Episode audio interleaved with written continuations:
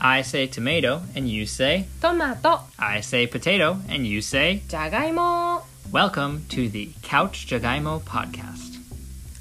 ニューヨーク在住の日本人妹子と生粋のニューヨーカ.ーが自分たちの興味の赴くままに英語と日本語で話していくポッドキャストです。今日も私が日本語でジャガさんが英語で進めていきます。So as usual, today Imoko will be speaking in Japanese and I will be speaking in English. それでは恒例のポテト活動報告からしていきたいと思います Now it's time for our potato activity report. Imoko, what have you been up to lately? 最近ね筋トレを始めまして YouTube のね、うんあの踊る筋トレ動画があってそのインストラクターのお姉さんが可愛いのでねちょっと頑張れています I feel like reminds me of like the 90s. I feel like they had those fitness DVDs that they'd sell, right? そうだねそうだね I guess now on you, Um, now that we have なんだっけ YouTube, あれ we're going back あの to エアロビとかそういうの、yeah ね、aerobics, the うん aerobics videos. もうちょっとでもかっこいいやつ mm. あとそれに伴ってあのプロテインを飲み始めて最初ねあのお試しパックをたくさん買ってどの味がいいかなって試したんですけども、うんどれも大体まずくて挫折しそうになったんだけど、Oh no. うん、今ねチョコレートヘーゼルナッツ味を見つけてそれはなかなか美味しくはないけど飲める So the one that you finally buy that's not a trial pack そうそうそうでっかい瓶のやつを turns out to be not horrible. That would be hard. I Mm. mean, I see people with these huge bins of protein powder, and Mm. it makes me wonder. Yeah, what if you get a just happen to get a flavor you don't like? I mean, what do you do with all of that? なんか料理とかに使うとか？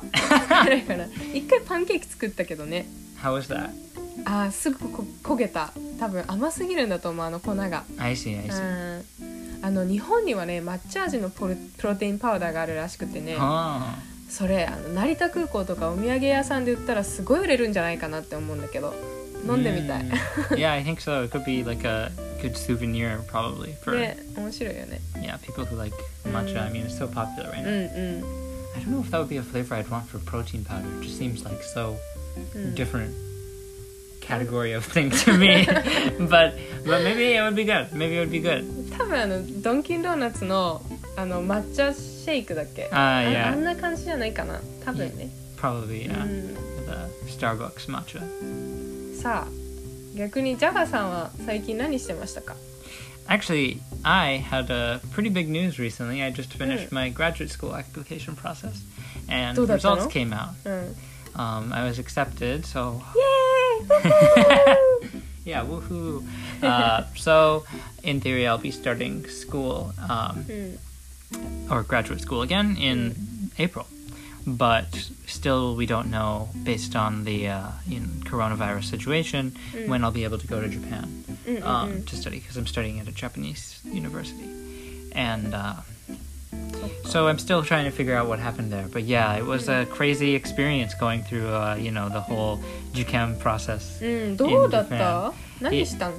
It, yeah, um, the first test was just you know a, a real admissions test I had to they gave me, you know, a, a paper to write three essays, basically three essay questions うん、 in Japanese, and that was kind of a big hurdle, right? It's been a while, long time since I've handwritten Japanese, うん、 um, and, you know, すごいね漢字とかだって見ちゃいけないんでしょ yeah, exactly. yeah, I know. It there was like one period of time when I was studying abroad when I would write notes and everything in, in Japanese. Mm. And that was the time I was probably most used to handwriting Japanese, but it's been a long time since then. So I was relieved to see I could still mostly do it. The first day was really mm. hard. I'm just like, what is this character? And it's like, you know, a elementary schooler knows this mm. character, and I'm here sitting here. Um, but after practicing for a, a week or two, I found I had the ability again, which was good It was a kind of a big triumph for me since I'm always very bad at finishing essays in time. but オーバー thinking だもんね but I uh, this time I managed to get through it, and so I'm very happy. Yeah. いや、お Um, めでとうございます、 thank you, thank う you. ん、頑張ってね Mhm. さてそろそろ本日の本題に入っていきたいと思います So, what will we be talking about today, Imoko? それは 自分のものなのに他人の方がよく使うものです何でしょうか Uh, hmm, your front door? Uh, えでも自分もフロントドアから入るでしょ I guess you have to use it more than other people. うん Hmm, unless you're a hikikomori. Hmm. All right, I give up. What is this? うん名前です Oh, I see. That makes so much sense. ねあのね名字の種類が多い国ランキングなるものを見つけたんですよちょっと1位どこだと思いますか Uh, I mean, I'd have to say it's probably.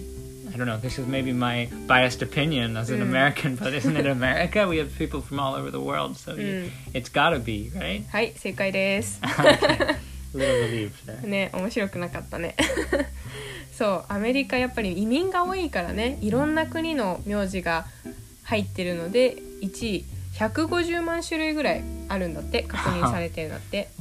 うん、ちなみに2位がイタリアで35万種類 Mhm. 3位がドイツ15から30万種類で4位になんと日本がランクインしておりました Wow. Yeah, I think that aside from number one, these are all somewhat surprising for me.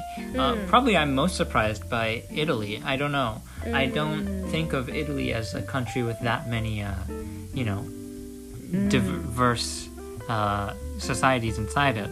Um, but perhaps it's because, you know, it has such a long history and it was existed. It existed on the, you know, Mediterranean between a bunch of different cultures. うんあそうと小さいあの 町が国だった時代が多いからかもしれないよ Ah, Mm. I see, I see. The kind of smaller divisions Mm, of society. Yeah. I wonder, Germany, I feel like also, perhaps that's influenced by immigration, since now there are so many Mm, people, you know, yeah, from the so Middle common. East and lots of different other places moving to Germany. うんうんうん It's one of the big countries for immigration right now. So maybe that's why. I would say though, among those four, Japan really does stand out for having the least like international exchange mm. probably involved in the diversity of names, right? I mean, I feel like mm. you know, so much of the Japanese population is native Japanese, mm-hmm. and uh, mm. so probably all those names are just Japanese origin names, right? It's not like the US, we have, you know, Spanish names and English names and German names. In J- Japan, it's just so many Japanese names. そうそうそう移民の結果っていうわけじゃなくてちょっとトリックがあって日本の場合はね同じ漢字だけど読み方が違うとかまたその逆もあるからそれを含めるかどうかでもまたうん数がね変わっちゃうみたいあの例えばね.山上さん山に上って書いて山上とも読めるし山上さんとも読めるし、もしかしたら三条さんとか そういう読み方もまあできるわけじゃない？Yeah. それを入れるからすごい数になっちゃうんじゃないかなって思うんだけどジャガさん日本人の名字の読み方苦労する？読める？Oh my god. No, Japanese names are the most difficult part of Mm. probably of kanji reading, right? Because you think that you've finished everything. You think, yes, I did my work. I studied through. I learned all the Joyo kanji, and I know all the readings, all these words. I put in my hours. I'm done. And then you see somebody's name with characters that you know, and you read it out loud in the way that you think it should be read, and people just laugh at you. Like, um, Nagatani Kawa-san, for example, right? It's like you're just like see the, all these characters that are mm-hmm. totally normal to you, but why is this Hasegawa? ah, Hasegawa-san. Where did that come from? Yeah, that was uh, one my. Uh, teacher in high school mm-hmm. was named Hasegawa, and I always wondered for the longest time why does it use those characters. to this day, I still don't really know but that you just have to accept that some of these characters will have totally random readings そうだ that you never hear anywhere else. う Like, ん名前にしかよ使われない読み方とかねあるもんねうん慣れしかないねこれは mm, it feels most insulting when they're like kanji that you learn in first grade of elementary school and you still don't know how to read them. 確かにトリッキーだね逆に名字が名字の種類があんまりない国もねあるよね なんか私の名字が K から始まるんだけど Mm. 大学の名簿なんかね2ページ分のあのキムさんたちの後にすぐ来る名字なんですよだから逆に見つけやすい I see. Yeah, that happened. I remember in my brother's high school as well. There were tons of people with the same last name in his uh, Mhm. graduation yearbook. I think uh, probably China is also famous example of a country with not so many uh, different last names. Mm. Partially because you know they're all one character long, uh, and there's actually a word in Chinese, the lao bai xing, right? In Japanese we have hyakusho, right? The mm-hmm. the hundred old last names. Mm. And, you know, it comes from this classic text that lists all these different last names for Chinese people, and they're only like a few hundred. Um, and they're so common that this word, the hundred last names, just as kind of now means an ordinary Chinese person, right? Because all the ordinary Chinese people generally have these 100 last names or, you know, a few more than 100. So, and it's crazy actually to compare between countries. I mean, in China, any in any given area, about 10% of the population has the most common last name. In northern China, about 10% of people are, have the last name Wang, and in the south, about 10% have the last name Chen へえ And yeah, between, you know, you can get up to like 20 something percent of the whole population between the last names Wang, Chen, Li, and Zhang. 親戚とかそういうわけでもないもんね no, I mean, うん in a, not in any sense other than the fact that, you know, we're all related as humans, right? I mean, it's, うんうんうん I also have the impression that pro- like the Spanish speaking world has a little bit less of a variety of last names. Um, you know, that names like Garcia, Rodriguez, Perez, and Gonzalez seem to be very common, at least in my experience. Um, I know that apparently in the US, uh, Garcia, Garcia and Rodriguez, I believe, are in the top 10 most common surnames just because they're so frequent among our Hispanic population. So I think this is actually probably true. うん、私の親さんの名前もこれだねスペイン系のうんとスペイン系の名字って父親と母親からもらうから2つあって 長いよね I think that's probably part of part of why the individual names themselves have s- maybe less varieties because うんうん there was the tradition of keeping multiple うん names in Spain for a long time, right? そうだね I think here maybe on that point note, it's a good idea to talk about what is a name in the first place. Uh, You know, right now, 君の名は、うん um, we think of it so standard as uh, we just have our name that our parents give us when we're born and we have our last name and that's just what a name is. But you know there are actually many sorts of names. So i would say there are probably two essential features that we can identify with names. Is that one is that someone has to give you the name right? They has to come from somebody. Um, and then they have to be accepted in a community, right? So ev if you think your name is something, but nobody else really calls you it or knows about it, I mean, is it really your name? Uh, it's kind of a communal possession, right? These names that we have in our society. And then, yeah, so in lots of different communities across history, what sort of names were accepted and what sort of names were used, you know, changed. Uh, we have some communities with you know, as we mentioned with Spain, you know, there are lots and lots of names that reflect, you know, different generations of your family or where you're from. Uh, and then you have some cultures that give you, you know artistic names or you know your name in the court in like Confucian society and something maybe kind of similar. A newer example of a new type of name is you know in the hip hop community people often assume their rap names right? You have people mm, like mm, mm. Snoop Dogg or DJ mm. DJ whatever. DJ all the different DJs right? Mm, your mm, DJ name as well. That's kind of a new variety of name. あーラッパーネームとか芸名って自分で変えられるから何回も変える人いるよね yeah. スヌープドッグとかもそうだよね Mm, exactly. He was originally what? I think Snoop Doggy Dog and then Doggy Style and then Snoop Lion and then even Snoop Lion for a while and everyone's like, well, who are you anymore? Uh, yeah, yeah, yeah. えー進化してるんだね日本にもね人生で30回ぐらい名前を変えてた画家がいるんだけど Mm. その中で一番有名な名前は北斎っていう名前だけ Uh, ど知って yeah, る、uh, yeah, of course, of course. 彼ね晩年は画狂老人万事っていうなかなか尖った名前で活動してたんだよちょっとギャルが使ってそうだよね I guess it's like うん if you have these crazy artistic individuals who decide to make whatever they want, they can come up with some pretty weird things. うんうん Hmm. Uh, and on that point, in general, there are usually two ways to get a name, right? One is more kind of formal, right? An official organization, a name giver. This can be a government official, or, you know, in the case of your birth, your, your parent, you know, has some kind of official ceremony in which they give you this name, right? It's your birth certificate, or, you know, maybe a knight gets christened by his lord, right? I dub thee Sir, blah, blah, blah, right?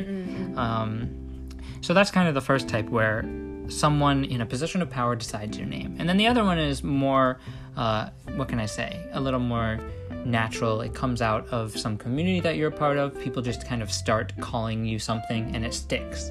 Or you say, I want to be called this, and then people just go with it. Um, that's kind of less official and more just like casual. And then gradually it turns into something more you know, official the longer it stays with you, right? So, to return to we were talking about last names, they tend to belong to that first type of name, which are established by some sort of official standard. You have this last name because it is the name that belongs to officially your family. Although sometimes this the name that becomes standard was originally some kind of just communal, communal conventional nickname or uh, way of conveniently referring to you. Um, and across human history, there are all sorts of types of names and all sorts of last names. But overall, you can divide them into four major types. Um, the first and maybe the oldest is the patronymic, which is, reflects the name of your father. You know, it's like the kind of name of John, son of George, son of William, son of Taylor, or, you know, as it goes on. And in the Odyssey, you know, the Greek names, they used to do this kind of thing where you'd hear Telemachus, son of Odysseus, son of Laertes, son of, and on and on. And I remember it always annoyed me a lot when I was reading, had to read this in high school, and just you go through lines and lines of their entire genealogy, entire family tree, just to get introduced to this one character. It's like, can we just get done with this?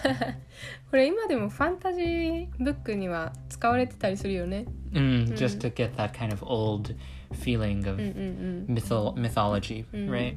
Um, but there are some countries that still use naming systems like this. You know, in Russia and other Eastern European countries, they have the patronymics. They have, you know, if you are the son of Andrei, you'd be Andreevich, right? That would be your, and it's kind of in the place of where we would have a middle name, right? Um, if you're the son of Nikolai, you'd be Nikolaevich. If you're the daughter of whatever, Nikolovna, right? And then also in Iceland, they actually, it's one of the few countries that doesn't use the modern kind of last name system, but they only use these patronymics. So I had a friend from Iceland whose father's name was Kjartan. So his last name was Kjartansson. And, but his father's last name isn't Kjartansson, right? Mm-mm-mm. His mm. father has a different last name than he does. And his mother is something else's daughter, right? Mm. Um, and that's just how Icelandic people's names are, I learned at the time. It's kind of interesting. It's one of the few countries in the world that's different like that. Mm-hmm. There's no family name, it's mm, mm, just your father name. 面白い And then, probably the second most common, or maybe the most common type of name, is a name based on your place, where you're from, the place of origin. You know, you have John from New Jersey, no, or John from Suffolk, John from whatever, and uh, from by the river, right? そうだね Is how these names start. 親戚のおじさんとかこういう呼ばれ方よくするよねなんか横浜のおじちゃんとか yeah, yeah, exactly. And you can see Kind of- it's so convenient, right? That's why we people use them is because it's such an easy way to distinguish which people you're talking about. Mm. It's originally, you know, there are probably two ways where these names come about. One is you refer to the aristocrats, the people who controlled a certain land just by their name. And so like in old European novels, you would hear the Duke of Albany or the Duke of York. and then that would just be their name is York or whatever, right? Or you know, you have the Count of Monte Cristo, right? His name isn't Monte Cristo. Hmm. The name that's the name of the place he controls, but you call him Monte Cristo because of that, right? And then there's the other type, which is sort of the guy from the house near the fork in the road or whatever, right? Like that kind of like hmm. within a community you have a no other way to refer to a commoner, so you just refer to them where they're from, the guy next to the river or mm-hmm. um, from the Golden Valley. And there are a lot of you know German names that are sort of like this, and also Japanese names, right? This is very common, mm. right? All these names that have to do with a place, Yamashita or mm. Kinoshita or mm-hmm. Kawakami, right? All these names that are just kind of positional. Mm. Um, and then, you know, another probably next most common sort of name is based on what you do. John the blacksmith, John the woodcutter, right? Mm. Or Taketori no Okina, right? So, th- as you can see, right, this is another very useful way of referring to people, um, and it's probably most common, I feel like, in like English last names. Um, you know, you have names like Smith or Baker, whatever, kind of based on their profession, um, and that's still a very common name now. And then the last one, maybe a little less common, but still some pretty common in a bunch of different societies is a just a personal epithet based on some kind of characteristic of who you, what you look like or something about you so you know you have little or small or long whatever or それちょっと悪口じゃないの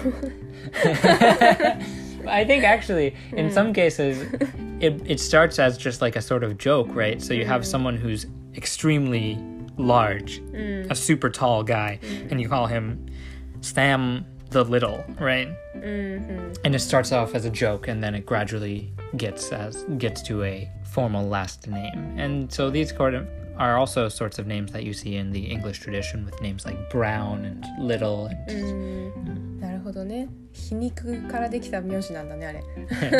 You could say actually that's very British, うん。right? うん。確かに京都人とかも好きそう。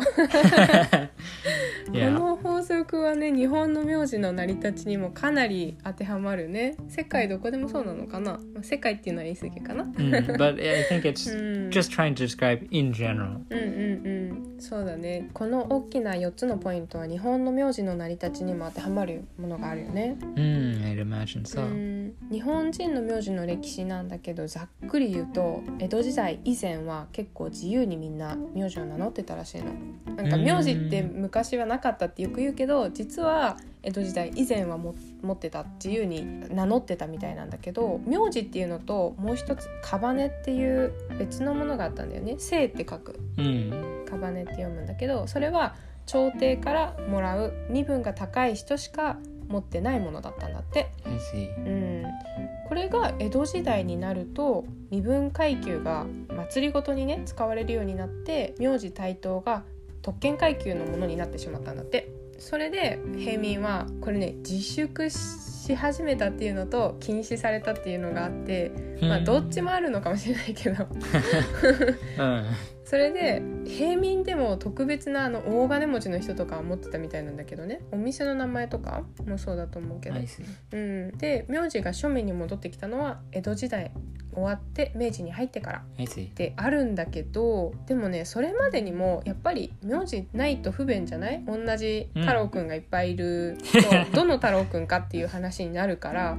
その.ために屋号っていうものが区別するために使われてたみたい、例えばねあの八百屋の太郎くんとか Mm. そういう感じで所属が分かったら、まあ、どの太郎くんかね分かるそれぐらいのまあコミュニティの規模規模だから Mm. 成り立ってたのかもしれないけどねそれで。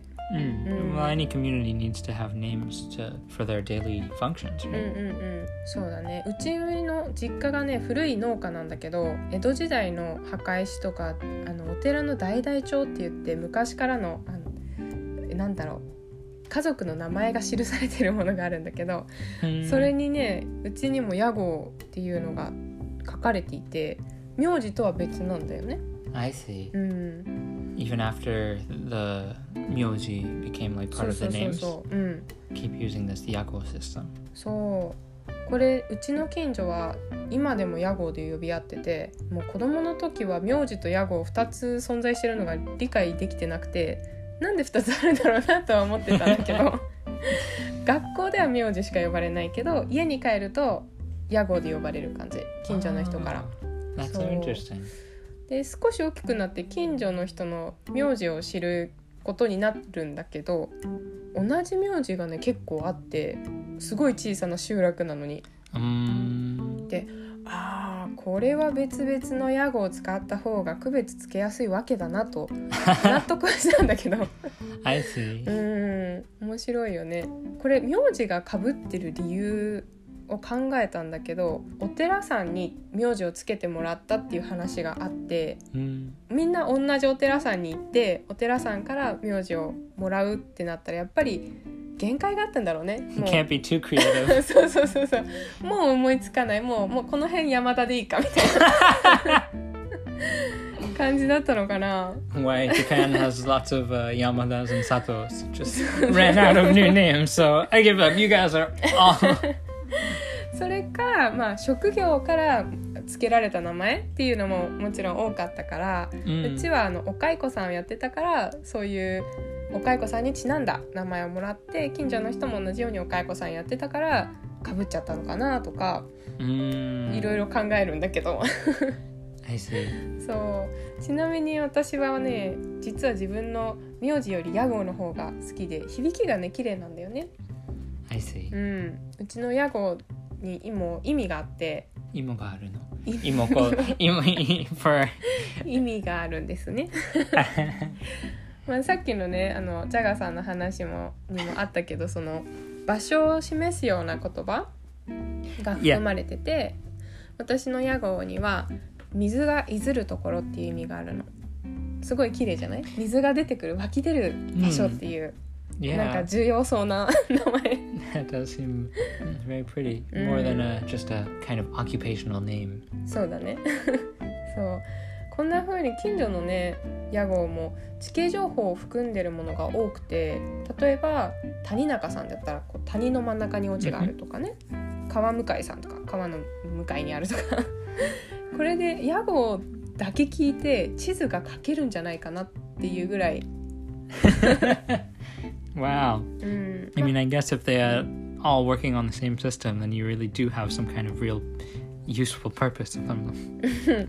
まあこういう名字にも地域情報由来のもの多いよねさっきも言ってたように山下さんとかご先祖さんが山の下麓にあったのかなお家が I wonder, you'd have to imagine that the existence of these sort of other types of names, these yago, which were based on geographical features, maybe had some influence on the fact that, uh, you know, the surnames, the myoji in the end turned out to be so commonly associated with places. うん It has to have some sort of relationship, right? うんそうだねそうかもしれないねでも逆にアメリカの名字ってスミスさんとかあの職業が由来のものが多いイメージがあるんだけど Hmm.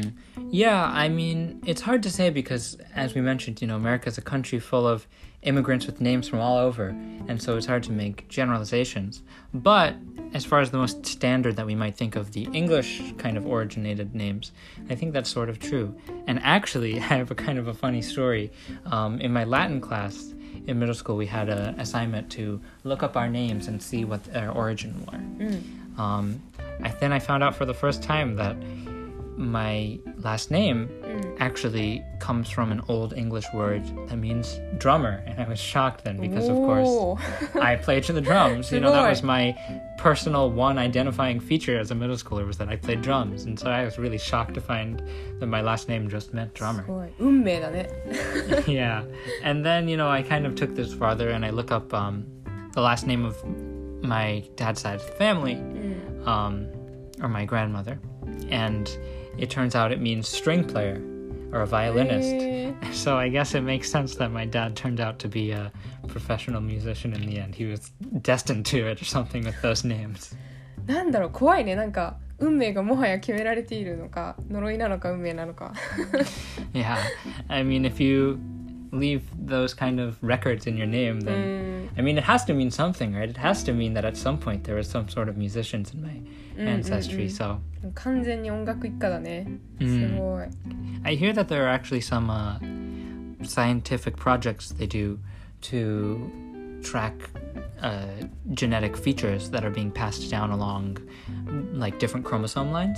うん um, and they use it by the name because usually it follows, you know, just the male side or just the female side. うん And so you can track certain things that go along with the X and Y chromosomes うん based on which names follow the path in different communities. I, I hear that's a method that they're using. So that seems like another kind of interesting way to look at うん how names work. You know, you can see the future of certain different groups based on where their names go. うーん面白いねそれでは名字の話はこれくらいにして 次はクイズコーナーに入っていきたいと思います今日のクイズは元の名前は何だろなクイズ This week, I'll be asking Imoko to see if she can figure out what the original names were from some of these common English nicknames. ジャガさんに英語のニックネームを言ってもらってその元の名前は何かを当てるクイズをします例えばベンっていうニックネーム通称は大抵ベンジャミンが本名そんな感じでニックネームを言ってもらうので私が挑戦します本名を当てます And to those listening, you'll see if you can also figure them out. うんやってみよ So, we'll start out with something pretty common, ううん um, and some of them perhaps will have multiple correct options, Mhm. like this one Alex.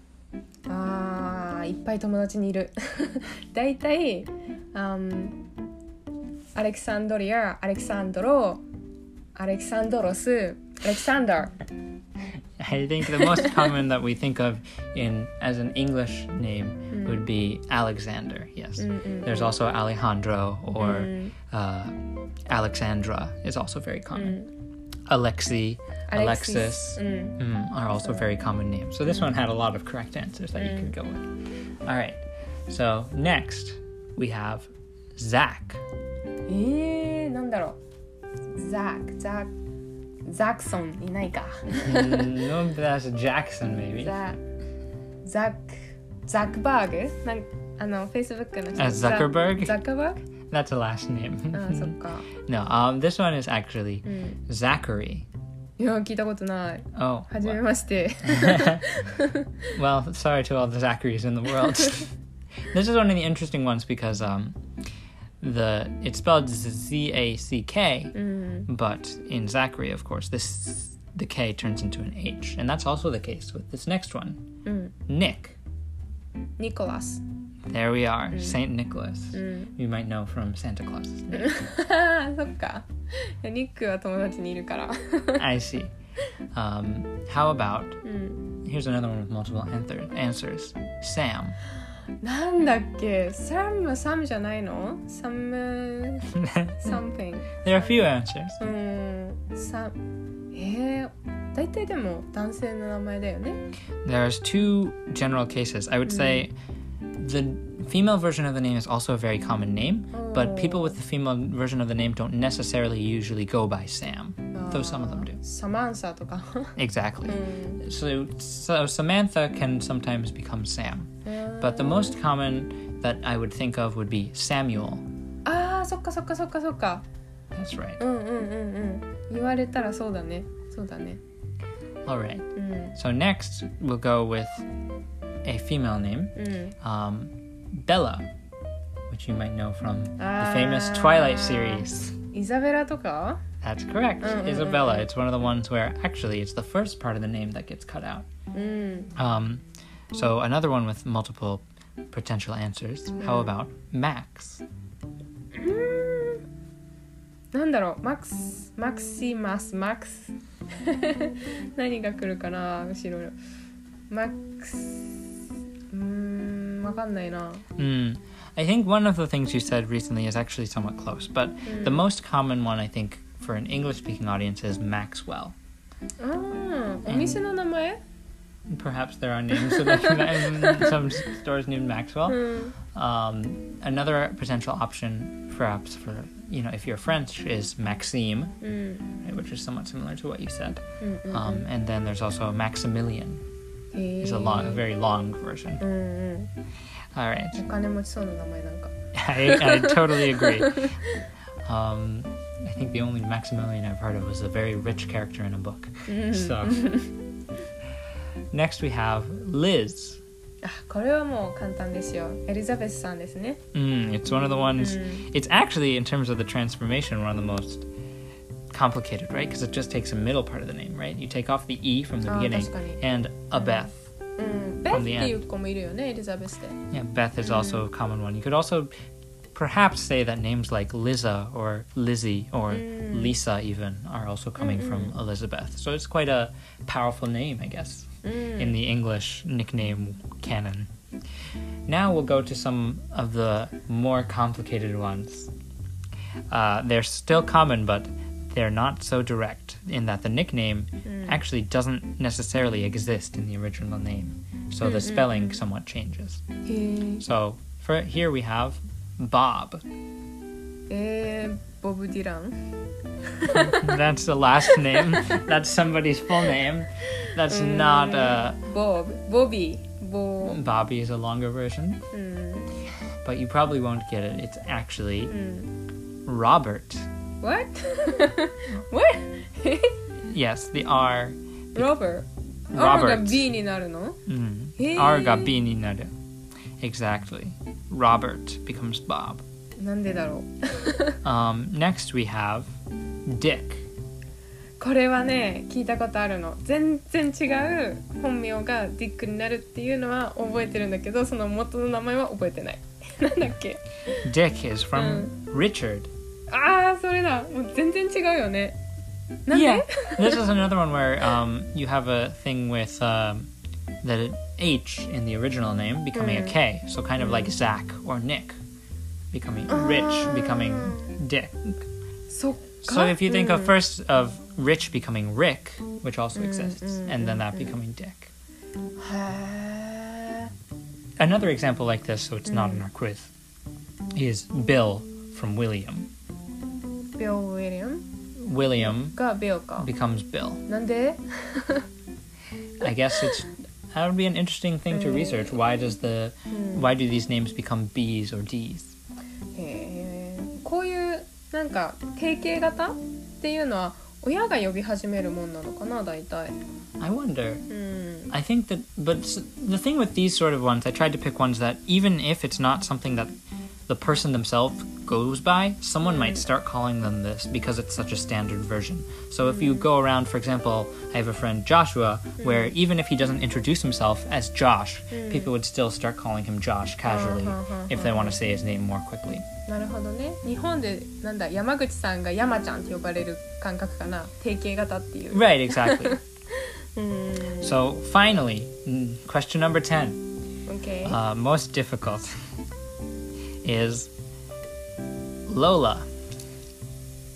えそれはもうフルネームじゃないのローラさんっているよね Ah, Laura. ローレライとかローラ Mm. えー Laura. I mean, whoops. L- Lola ローラ is actually え from the name ーうん Dolores. What? Dolores. おーなんか重厚な名前きた Eh. Mm, it's actually a Spanish origin name. And another version of this name that is quite famous is the name Lolita, which comes from Dolores. Ah, uh. Exactly. Ah. Dolores becomes Lola, and then you apply the diminutive suffix, Lola becomes Lolita. Ah, ああ、これちょっと外したの悔しいな。そっかそっか。So that was our special for our final question. How do you all do? いやー今日は参りましたかなこれはも Yeah, I think it's actually harder than you would think Mm. because you e- either you know someone with that name or you don't, right? うね全然だって綴りも変わっちゃうもんね With some of them, yeah. うん今度あの日本人ニックネームゲームしようかなちょっ so you can get back at me. とね All right, well, there is our quiz for today. Hope you all enjoyed it. So, next, we're going to take a look at some of the social issues that come along with our current system of names. まずその中で婚姻アメリカの婚姻と名前制度について少しシェアしたいと思いますまずアメリカでは結婚する時に名字に関していくつかオプションがあって1つ目はどちらかの姓に変更するあの夫婦を1つの名字にすることね。うん。で2つ目がどちらも変更せずに別々の姓を名乗り続ける。家族だけど2つ別々の姓を持ってる。I think this is actually the standard system in China, from what I know. うん。あ聞いたことある。韓国もじゃなかったかな。多分.うん、3つ目が2人の姓を組み合わせて創作する。もしくはハイフンでつなげることができるんだって。Mm-hmm. これはねまだ実情としては少ない例ではあるらしいんだけど移民がね多い国で違うバックグラウンドを持つ2つの名字がくっついて新しい名字を作れるってすごいアメリカらしいなって感じた.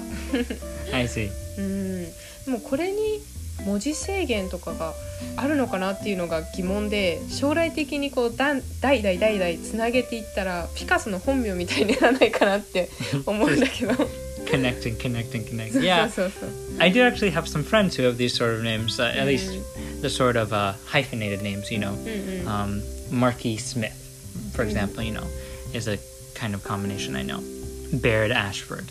Um, and from what I've seen, usually the parents keep their names separate, and the kid is the the kid's the one who take the double names, mm. um, most often. Mm. But it always makes me wonder what do the kids do? Right? It seems like a temporary fix to the solution of you know mm. who the man or woman giving the kid their name. Right? It's like mm-hmm. then what do you do if if a Marky Smith marries a Jackson ba- Jackson Baker? Then oh. what do they name their kid? Marky Smith Jackson Baker or something?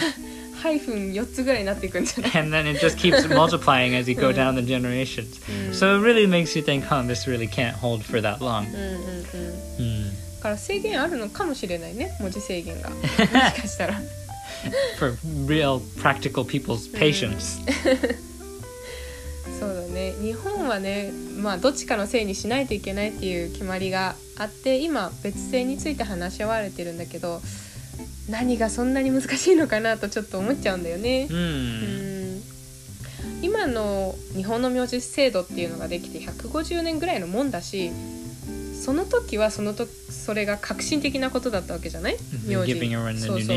庶民にもこう名字を与えるっていうのが Mhm. その革新的だったことが伝統になっちゃう？なんか伝統を重んじるから一つの名字しかいけないんだっていうんだったらその当時革新的だった名字を与えるっていう革新的だった部分も伝統って言えるんじゃないかなって思うの革新的であることこそが伝統というか Right. うん I see. I see. So why don't we not worry about it and change it as we please too?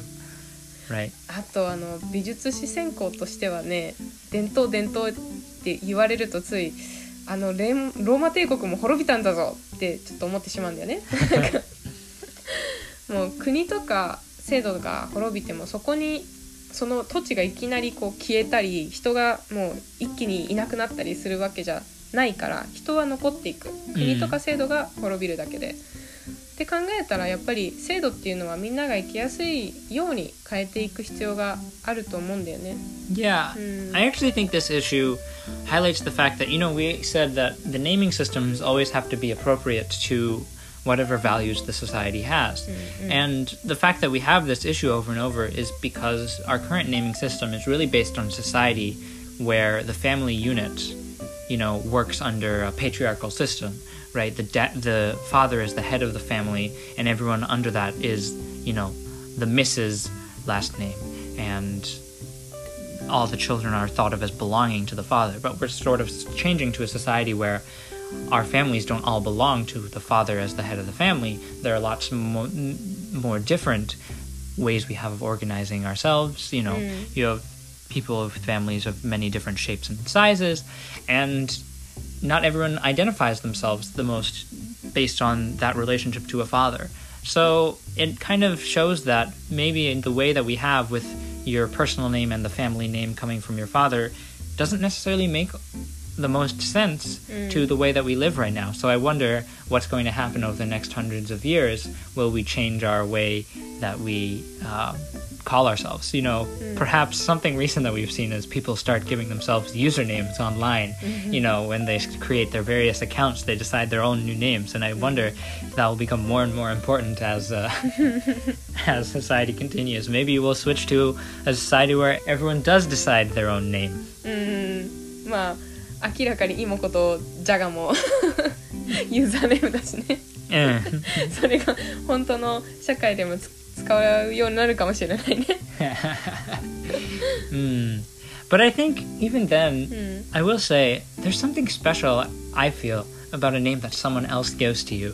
This might be a little bit of a kind of a philosophical point, but I feel like sometimes the thing that other people or the world decides for you, they feel more real or more truly yours. You know, mm. all these things of yourself, your name, your family, your nationality, your mm. identity, your sexuality, all of these things are not nothing that you decide on your own. They're just things that kind of mm. the world assigns to you.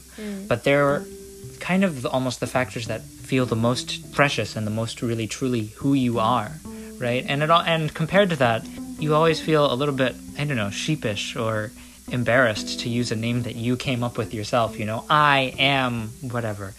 Um, I, like, and I don't know that many people who really love their usernames that they made for themselves. They just think, oh, you know, I made this and, you know, it is what it is. Whereas, for example, I do have a lot of affection for my Chinese name that I got when I was learning Chinese because every time I hear it, it makes me think of my Chinese teacher who, you know, thought of this name for me. うんその 中国語の名前って呼ばれた時に自分の名前って感じるの Hmm, I think that's something that really, at first, no, not at all, right? At first, it's just these combination. I, I remember in my early in these classes, they would be calling my name, and I would be totally spacing out because I'd never realized they were talking to me. um, they, そうだよね。 they just kept saying hello, hello, and I'd totally not even respond. But then you get used to it because people call as you have these real life experiences where people call you that name and you respond and you interact with them like that. You introduce yourself with the name and they always call you this name. It's suddenly the strength of those real life experiences turns it into something real for you.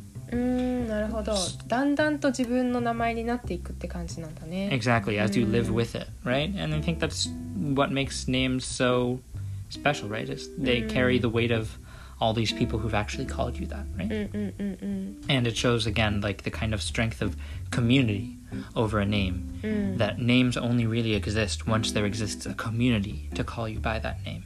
そうだねコミュニティの力が名前に与える影響として人種と名前の関係性も興味深い例だと思う一つ思い浮かぶのが私が渡米して間もない頃ホームステイ先のホストマムがね 同僚の息子さんと私が同い年だからと紹介してくれたことがあるんだけど、Hmm. 電話番号をもらって連絡を取り合うようになって初めてカフェで会ったの Hmm. その時に彼がね僕が黒人でびっくりしたでしょって言ってきて Uh, 意味が分からなかったんだけど nande? 説明されたのは僕の名前は白人に多い名前だから名前しか知らないで会った人は僕のことを白人だと予想してるって言ってて。Oh. まあそういう何ステレオタイプの名前のステレオタイプっていう概念すら持ってなかったから。Hmm.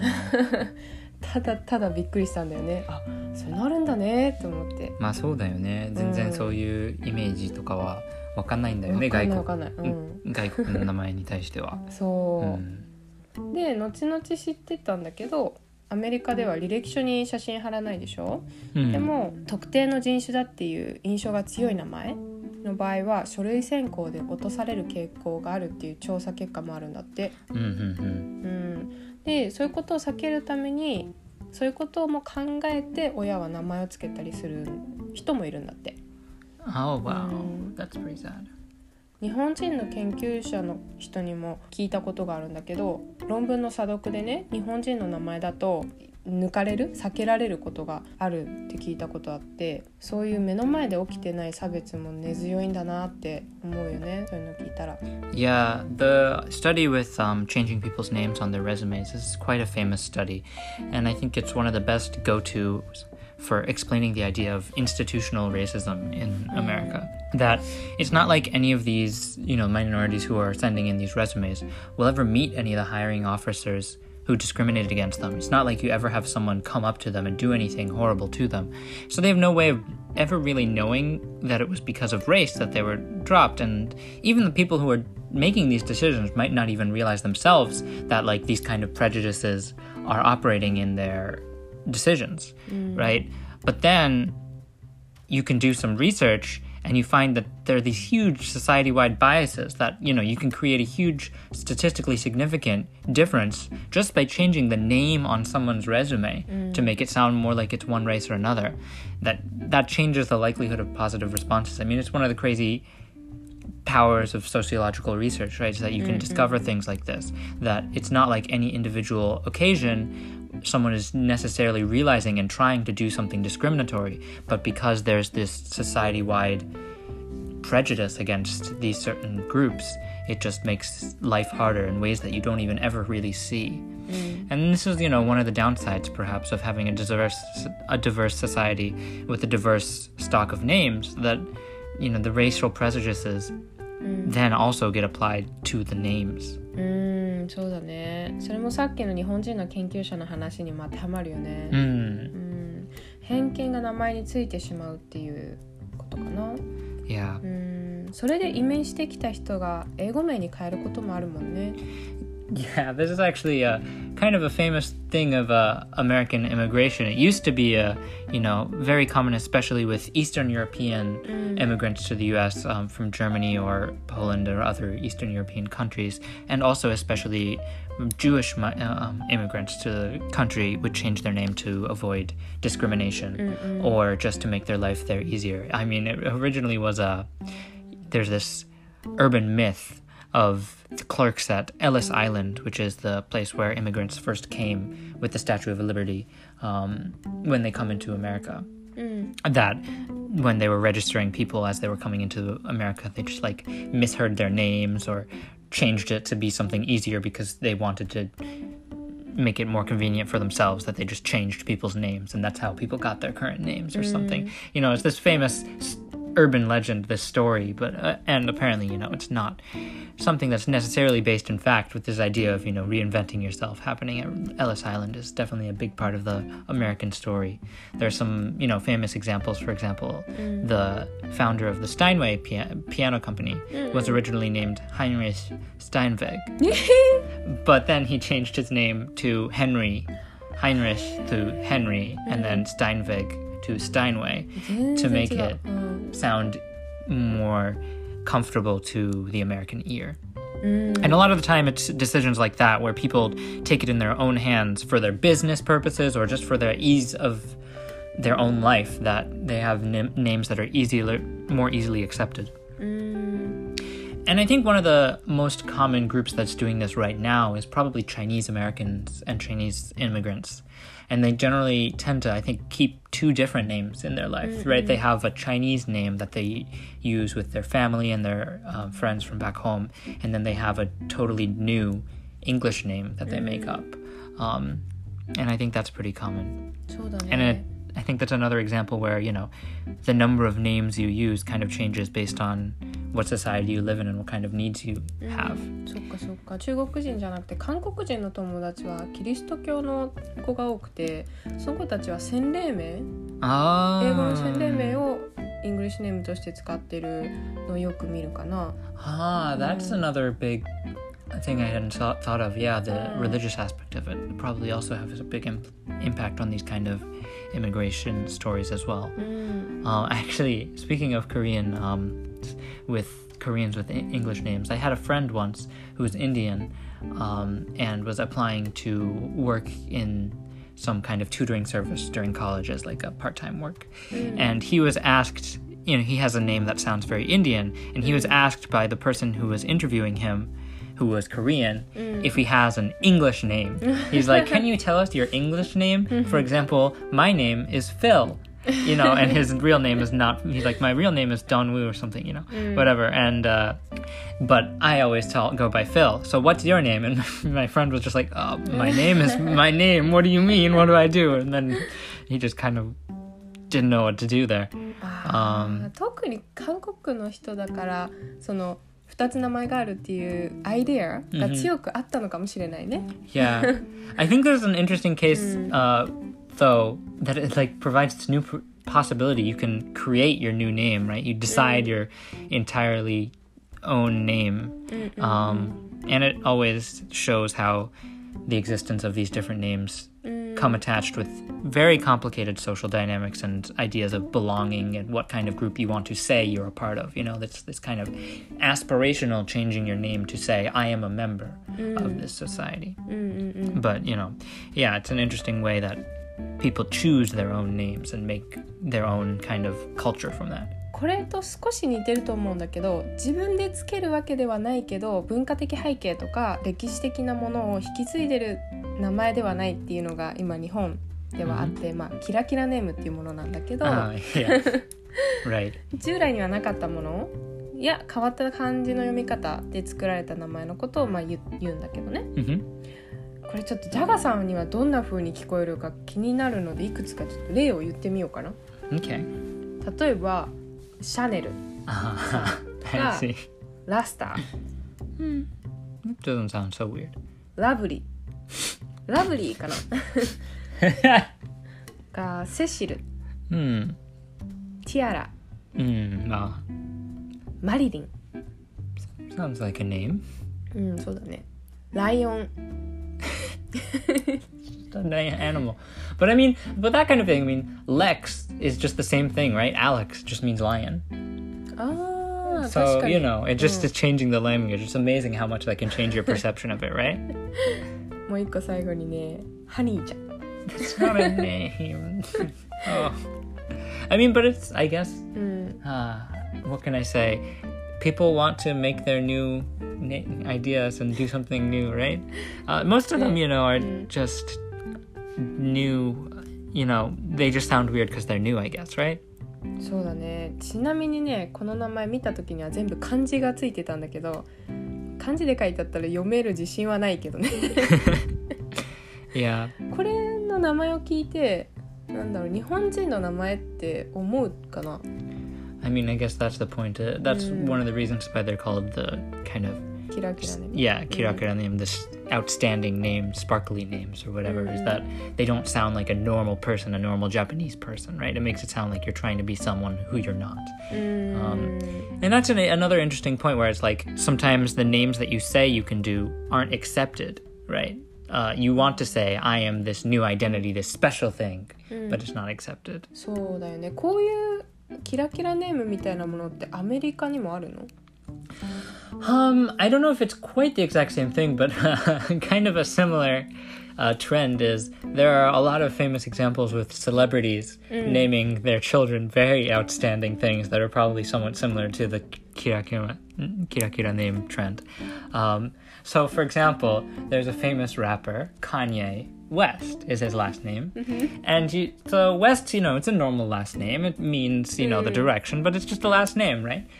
Kanye West's Nishi-san. total normal name, and then he names his child North. So the full name is Northwest. And it's like, what am I reading a map? 下の名前がノース北北ちゃん、 Mm. あーなんかありそうな気がする日本語にしたら But it, Stefan. well, it's just the combination that's so 北 egregious. Yeah, there are some other famous examples. For example, uh, Frank Zappa named his child Moon Unit, which do- doesn't even sound like a name, right? Um, then Beyonce and Jay Z's child was named Blue Ivy, da- her their daughter, うーん um, which was very I don't know caused quite a stir. And then there's a Elon Musk's child was named something like X A E X A A X X I or something, and apparently it's supposed to pron- be pronounced Xash or something. I don't know, but it doesn't even look like a human being. It looks like a robot serial number of something, Yeah. and that was probably the most controversial name ever. わあなんかちょっとそうだねシリアルナンバーっぽいのはちょっとかわいそうだな Exactly Elon Musk だし。exactly right. Uh, but I think aside from the celebrity cases, perhaps something that you could say is somewhat more similar um, is, you know, a shared trait is just people trying to hmm. use words from English, right? A new language that aren't currently being used as names hmm. and apply them new as names. Um, you know, so they make their own new names. And at first, when they kind of come up with these things, society looks at them like, huh, what are you doing, right? Um, and this is an especially kind of complicated tra- dynamic uh, when you look at kind of the, as you were mentioning before, names that are particular to the African American community because um, you know it's one of these things where the African American community really was robbed in a lot of ways of their heritage, right? And so they don't have that necessarily that connection to your heritage that a lot of the time is what informs your name choices, right? You have a name that reflects your heritage. And so I think that a lot of African Americans have been trying to find that sense of like our culture's names, our heritage, um, by and and they feel uncomfortable taking names that sound too European or too white, ah. right? And so it causes this very complicated scenario. But um, and some of them, you know, will respond by having names that are uh, traditionally African or you know Middle Eastern. Um, so there, you know, like the Maliks and the Imanis, you know, which have become kind of a trend in American naming. Mm-hmm. But then there are also, especially with um, I think associated with black women in the U.S. are some names which are just English words, right? Which are precious or faith or mm-hmm. hope or cherish or mm-hmm. tiara, right? As Oh, mentioned before, right? That hmm. uh, Precious, you know, was the name of a movie, so it got a lot of attention. But you know, it's like these, and actually, probably Beyonce's uh, daughter, B- Blue Ivy, might kind of belong to this category of just using a word in the language that would just is totally normal to use as a name if you compare it to the names that we already have. You know, it's the name of a particularly pretty plant for a girl's name. That's like a standard process for naming things for a long time. でも2つの言葉が入ってるよねブルーとアイビーそれ Yeah, I mean, I guess that's perhaps part of why it was noted as unusual, but I don't think it's that, uh, you know, strange. And I actually think that a lot of these names are quite pretty if you take a step back and think about it. You know, they're just as comparable to a lot of the names that are based on similar words in Greek or in French or whatever that we're used to. But they get looked down upon because they're new and also because the culture that is being associated with them is a lot of the time looked down on or thought of as like a, a lower social group mm. in mainstream society, and it gets into complicated issues of racism and uh, that kind of acceptance. Mm. Yeah, and and again, it, this dynamic shows how names, the success of names, and people's responses from names, just decide, just depend on community acceptance, right? Mm-hmm. It's there's this dynamic of all the new names that we have come from you know people trying to create something unique and new that they feel like is appropriate for their own life right? They want to mm. have something that feels right for their child. But then and originally it's new and uncommon and so people kind of have a weird reaction to it. But mm. then if enough people agree with the power they think it's in good enough taste right then more people use it and it becomes a new standard right and this is how kind of we evolve and i think already some of these names that kind of began in the african american community in the us have become accepted and standard um, as you know more people appreciate that they're just nice sounding names そうだねうん定番になるまでが不思議な目で見られるけどキラキラネームににしてもねそれは当てはまると思うんだけど、 でも日本の今キラキラネームって呼ばれてるもののリストを見たら日本では聞かないだけで違う国に行ったら普通の名前もあるよね入ってるよね、最初に言ったシャネルとかも今はブランドのイメージが強いからちょっとキラキラネームっていう感じかもしれないけどもともとフランス人デザイナーの本名だもんね。名前だし。Right exactly. It doesn't sound like a weird name to me aside from perhaps being in the wrong cultural context. そうだねあとは「子」がつく名前が古風って言われてるけどさ、花子ちゃんとかね、そういう子がつく名前。hmm 庶民の間でこの「子」が使われだしたのって明治時代からなんだって。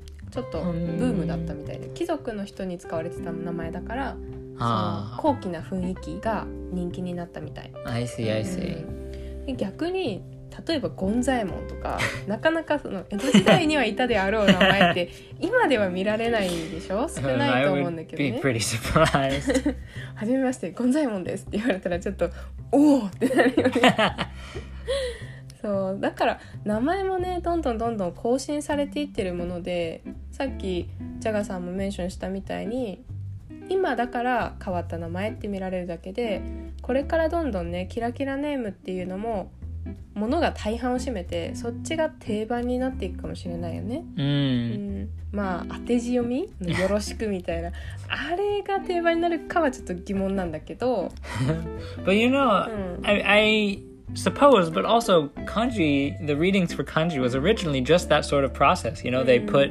Japanese words which had no relation to these characters mm. together with the characters because they thought they liked the meaning or, you know, they connected with how they thought of the characters, right?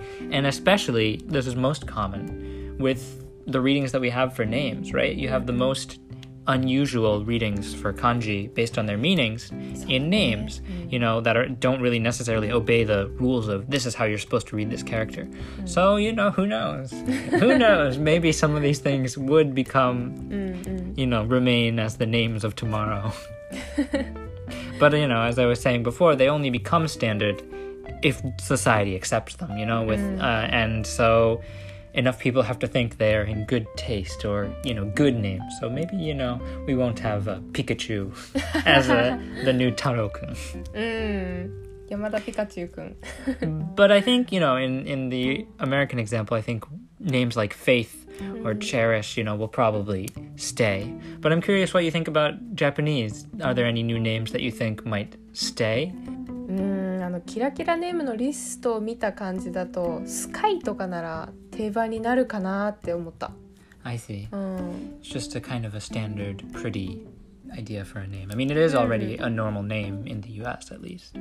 あそう。 Yeah. うんジャガさんは Hmm. I don't know if I would say these are quite the same category as kira kira name, but somewhat of the same thing is a sort same sort of thing is the adaptation of like foreign originally foreign names into kind of now standard Japanese names names hmm. like you know Arisa or Dina. that I think I know quite a few Japanese people with names hmm. like this you know and it doesn't feel like they sound like foreign names anymore. They're kind of they are just like ateji to foreign names, but now it feels like they're accepted as normal Japanese names. うん、もう定番になってると思うそれは。うん、So probably that's something that's already past that stage of being a kira kira name and now is accepted, right? えー、もはやそれが外国の名前だったのも知らなかった。I see. えー、あるのアメリカでアリサっているの Of course, yeah. ああそうなんだ。I mean, yeah, it's a very common name. あとさっきのあのキラキラネームのリストの中にハニーちゃんって言ったけどアメリカでハニーって言えばペットネームだよね。Mm, another new type of name. うん、あペットネームっていうのは恋人の相性のことあのハニーとかダーリンとかスイートパイとかキュウリとかそういうのですね Mm. ちなみにキュートキュウリはキューカンバーキュウリ日本の野菜のキュウリもうそのままキュウリって言うとうまく発音したように聞こえます Mm. これね一回1年間ずっとキューカンバーの方のキュウリキュウリって呼び続けたんだけど気づかれなかったことがあったので自信を持っておすすめします I see. Yeah, it's an interesting thing. I think most people don't realize the dariruredo sound is actually the same as the um, D sound in the middle of a word in English. うんうんえ聞こえるでしょ？キュウリ Yeah, no, I would be fooled as well. I think if I didn't, if I weren't told. ね日本ではあんまり使われてないと思うんだけど普段ね多分 These sorts of pet names, you mean? うんあのハニーダーリンってあんまり使われてないと思うけど、その代わり恋人同士の特別なあだ名とかあるよね多分 Mm. あの名前を小さくする？小さく？ショートにする、Mm. あの花花子ちゃんなら「はーちゃん」とかそういうことをするとこうバカップル感が上がるよね。一人ね私のお友達で「タン」だけが残った子がいるんだけど Mm. これこれはあの最初は例えば「花タン」みたいに呼ばれてたのね。うん。それが省略されていって最終的に「タン」だけが残っては自分の名前が1文字も入っていないあだ名が完成してたの I see. こういう名前を変形させて遊ぶのってあまりアメリカではないよねある Hmm. I mean, I suppose in the sorts that we said earlier, where you have like a already decided, うん you know, Nicky for Nicholas or something, kind of mm, decided way of making a nickname 定型 from 型 it. だよね、うん、 Uh, aside from that, it doesn't exist perhaps as much as strongly in English, right? And I think part of it is that there's already a system in place in Japanese to demonstrate the emotion that you feel hmm. in the way you call someone, right? It's just another part of the whole system of honorifics and diminu- diminutives, right? You already are used to changing the way that you call your teacher or your friend. You know, you hmm. have san or you have sama for me- mm, you know emails or something, right? Formal letters, and then you have chan or you know yobisute um, for as you get friendlier and friendlier. And so this idea of changing someone's name based on relationship is already like kind of present in the language. And I think you know, a similar sort of thing exists in, for example, like Russian, uh, where you have like these diminutive forms of people's names that you call that are pretty standard, like Katya for Katerina, or Mitya for Dmitry, Vanya for Ivan. Or they have, you know, they have their three names, so you can be more formal by using multiple of those names uh, or using the last name. Um, whereas in America, we just have this one way, we just call everyone our first name, so we don't really have that much to work with. Um, and so we do, so we have to be creative, right? That's the a law in culture and in language, right? When there's something that doesn't exist in your culture and it's something that humans would want to do, hmm. someone has to make a way to do it, right? And I think that's where these words like darling or love or honey come from, right? They want hmm. something special to call their special the people who are special to them. Hmm. Um, so they have to come up with something, and then they come up with these unique words that are used between lovers or close friends. なるほどなるほど。あともう一個ね私の中で勘違いがあって Mm, ダーリンっていう言葉って女性が男性に向けて使うイメージを持ってたのずっと日本にいた時に、hmm. でもアメリカ来てみたら結構年上の女性が気軽に誰にでも使ってるんだなって思ってね。Um, 扉をこう開けてちょっと待っといてあげたりしたら「Oh, thank you, darling」とか言われるの。I see. Um, I think that's definitely something that has to do with uh, the age or the the kind of time period that they're from, right? Uh, that these sort of names or forms of address fall into custom or out of custom, and I think that also they tend to start to hold the same sort of like web of social acceptability. You know, these sorts of people can talk this way. These sorts of people have to say it this way towards that person that you know you have with uh, the forms of keigo in Japanese, right? Like it gets this cultural perception of this is what's acceptable, this is what you're supposed to say, reflecting your relationships. It always depends on who is saying what to whom. ああなるほどねそれで関係性が見えてくるんだね、 Hmm. あと最後にもう一つ名前でねお話ししたいトピックがあって国際結婚の名付け問題 について、最後に話したいんだけどね。もしも自分がアメリカで親になったとして、うん。私だったら絶対に L と R が入る名前は子供につけないと心に決めてるの。I see the strategic aversion. もう自分が発音できないの分かってるので。あともう一つはあの意味が変わってしまう勘違いされてしまう名前とかね。有名なのだったら英語圏でサイコちゃんとかがうんサイコパスに聞こえるとか. How unfortunate. そうそうあと例えば雄大とかいう名前だったら大ってこう死ねの意味が入っちゃうから You die. そうそうそうそうあなた死ねってちょっと悪口になっちゃうからね自己紹介でいきなりだから子供がね育つ環境で不便がない名前って考えるの大変そうだなと思ってて Hmm. 国際結婚実際してる友達も子供の名付けにかなり苦労してるのを見てて大変だなって思ったの Hmm. 例えば英語の名前でジョナサンが日本に来た時にねジョナサンさんになるみたいなこともあるでしょ？まあ、勘違いとかそういうのではないけどちょっと面白くなっちゃうよねそうなると You know I actually have a friend named Jonathan who studies Japanese and oh.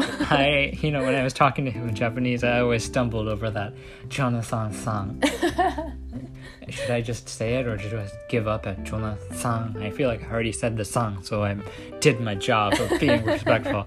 And you know, in the end, he hmm. turned. He decided to just change his name to Jonah He let people just call him Jonah, just so that it could just be Jonah san. あ I think he just gave up on that point. そういう問題が出てくるからさこう、う両国2つのルーツを持つ子供でね2つともの国で通じて勘違いされない名前って Mm. なかなか狭きもんだよね考えるの。 No, I think there are some parents who have some really creative ways of dealing this with this though. For example, I have a lot of friends, you know, who are either immigrants or mixed race, um, and they tend to have some very creative ways of dealing with this. Um, you know, I have a friend, for example, who's Chinese, who goes by William in English, and his then his Chinese name is Yuelian, right? Which is very similar for his Chinese name, right? And I, those, but it has a totally different meaning and um, way of writing it. And it's, I think those kind of things are very cool. You know, it's like, I wish I could think of something like that. It's especially cool if it's like your original thought, but it also is, you know, it works. But uh, but then on the other hand, you know, in terms of immigrant names, um, you have some people who they have names that are originally from another culture, but they pronounce it in the way of their you know new language. So, for example, I had a you know I knew someone who was named Sawako, or but actually sorry was named Sawako.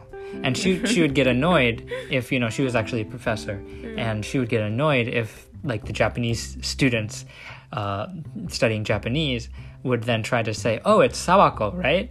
She's like, "No, my name's Sawako. It's been that my name my whole life. You don't have to tell me what my name is. I know my name. You don't have to change how it's pronounced, right?" Um, and that's so. It shows how you know names get adapted and changed to when they cross these country borders and become new names of their own. Mm. And I, mm. it makes me think that you know the way that people are moving between languages and cultures today mm. is going to bring out a new, whole new generation of names across the world mm. as different names start to exist in new language contexts. So 次の世代ではどんな名前が定番になっていくのか楽しみだね。Mm. というところで本日の会話終わろうと思います最後まで聞いていただきありがとうございました感想質問等ございましたらメールカウチジャガ at gmail.com That is C O U C H J A G A at gmail.com. それかツイッターアカウントカウチジャガイモまでお願いしますそれではまたお会いしましょう See you next time! Bye! Bye.